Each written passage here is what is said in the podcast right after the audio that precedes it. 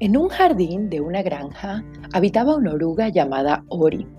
Ella se paseaba llamando la atención con sus vistosos colores. Se arrastraba todo el día yendo de planta en planta, haciendo lo que más le encantaba hacer, comer y comer.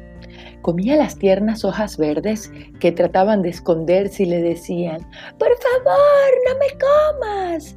Y aún así se las engullía su hambre parecía no tener fin.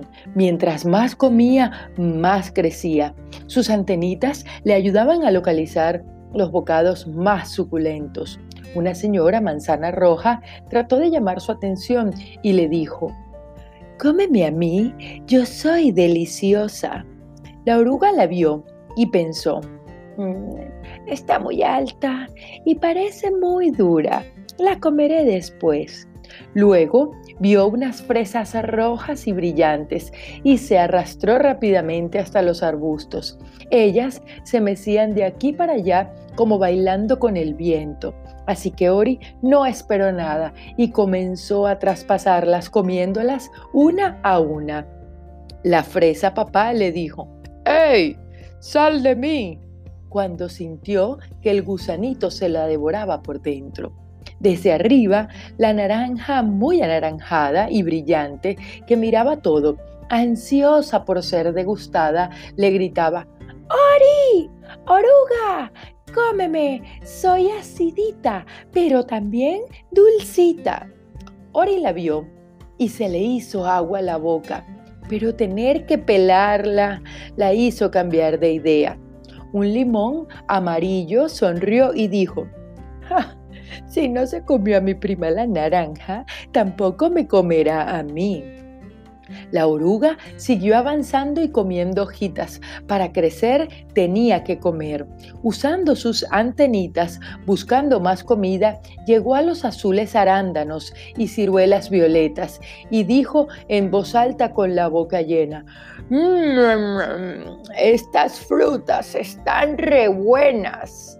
Las ciruelas le advertían, Oruga, deja de comer tanto, te vas a poner gordita y enferma. Pero Oruga no hace caso. Su objetivo era comer y comer. Llegó la noche y todos cerraron los ojos para descansar hasta el otro día.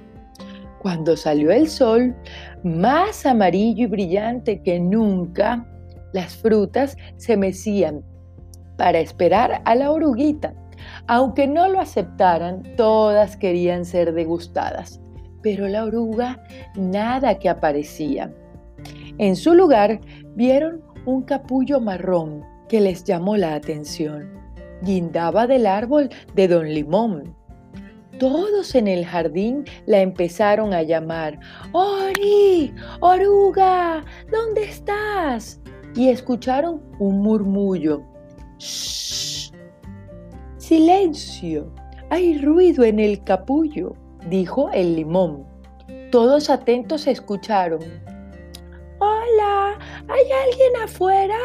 Soy yo, aquí, dentro de la pupa. Esto está muy oscuro. Era Ori que estaba adentro y aunque no podía salir, se sentía segura y feliz. Todas las frutas estaban expectantes de por qué la oruga se había escondido allí. Pasaron días y noches y la pupa seguía guindando. A veces animales curiosos, algunos pájaros en el día y murciélagos en la noche querían picotear y comerse el capullo de Ori. Pero don Limón, muy atento y molesto, movía sus ramas para espantarlos y hacerlos desistir. Pasaron muchos días y en ocasiones se escuchaban ruidos raros allí adentro.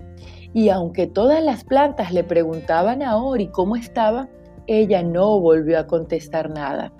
Todas las plantas del jardín extrañaban a la oruga comelona. Trataban de hacerla aparecer y le ofrecían sus hojas tiernas y sus frutas nuevas, pero nada la hacía salir. Una mañana, al apuntar el sol brillante, don Limón observó que el capullo estaba roto y que la oruguita no estaba allí. La buscaron en el piso a ver si se había caído y no la encontraron. Y así, de repente, en el cielo observaron algo. Una hermosa mariposa volando muy feliz. Esta se acercó y se posó en el jardín. Todos vieron maravillados sus colores y sus alas en movimiento. Y al darle la bienvenida, ella los saludó diciendo, Gracias amigos por ayudarme a convertir en una bella mariposa.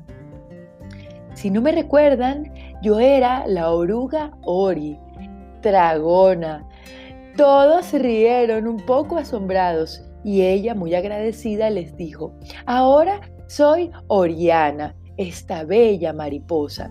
Les doy las gracias a don Limón que me cuidó y por ello llevo su color amarillo en mis alas, también el verde de las tiernas hojas que me alimentaron, el rojo de las fresas y el azul de los arándanos, también el morado de las ciruelas y donde vaya volando diré en los demás jardines y a las demás mariposas que mi jardín, mi hogar, es el mejor.